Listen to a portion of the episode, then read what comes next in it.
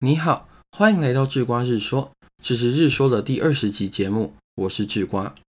在某国的首相旁边，有位名不见经传的年轻人。这年轻人才二十七岁，却已经窃取了该国国库数十亿美元，而且还用这笔钱呢，在好莱坞开了一家电影公司，打造了一艘超豪华游艇，以及在全球各地疯狂砸钱开派对，却不太有人知道他是谁。如果你在一本书上啊读到上述的文字，你大概会认为这是哪部小说或是漫画的开头吧？而且还是剧情特别浮夸、特别不现实的那种。可惜，在志光刚刚念的那段文字中，某国指的是马来西亚，首相指的是纳吉，而那位年轻人呢，是真正存在在这世界上的。他的名字叫刘特佐，而他的所作所为也都是确确实实地。发生在现代社会的事。今天志光要跟你分享的是一本畅销书《鲸吞亿万》，副标题是一个大马年轻人行骗华尔街和好莱坞的真实故事。先聊聊这本书的写作背景吧。对于这种揭穿真相的书，资料来源的正确性是十分重要的事。《鲸吞亿万》是由《华尔街日报》的两位资深记者 Tom Wright 和 Bradley Hope 所著，这两位记者都相当资深。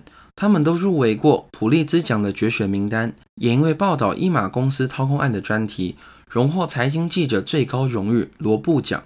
这样说吧，无需担心这本书的指控空穴来风，因为这本书是由身处世界经济最中心、最权威报社机构中最出类拔萃的两个人合著而成。无论是基于故事背景，或是作者的背景，这本书都值得一看。为了写成这本书。两位作者浏览了上万笔的档案，包括法院公开资料、机密调查文件、财务报告，以及在调查过程中提供给执法单位的数十万封电子邮件。他们也仰赖美国司法部的正式起诉文件、前司法部官员的访谈、新加坡的法院记录以及瑞士的官方报告。而在二零一九年的四月，美国与马来西亚也已经正式起诉刘特佐。以及马来西亚前首相纳吉了，起诉的罪名是涉入洗钱弊案。那这本描述金融犯罪的书值得读吗？当然值得。刘特佐之所以能够骗过华尔街的银行家、各家公司的会计师以及许多国家的政府官员，正是因为他是个看穿世界运行方式的大说谎家。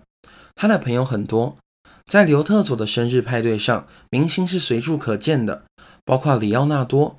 马丁·史科西斯、小甜甜布兰妮，甚至还有江南大叔，他结交了世界知名的演员与名模，这使得他可以让身边的人对他不起疑心。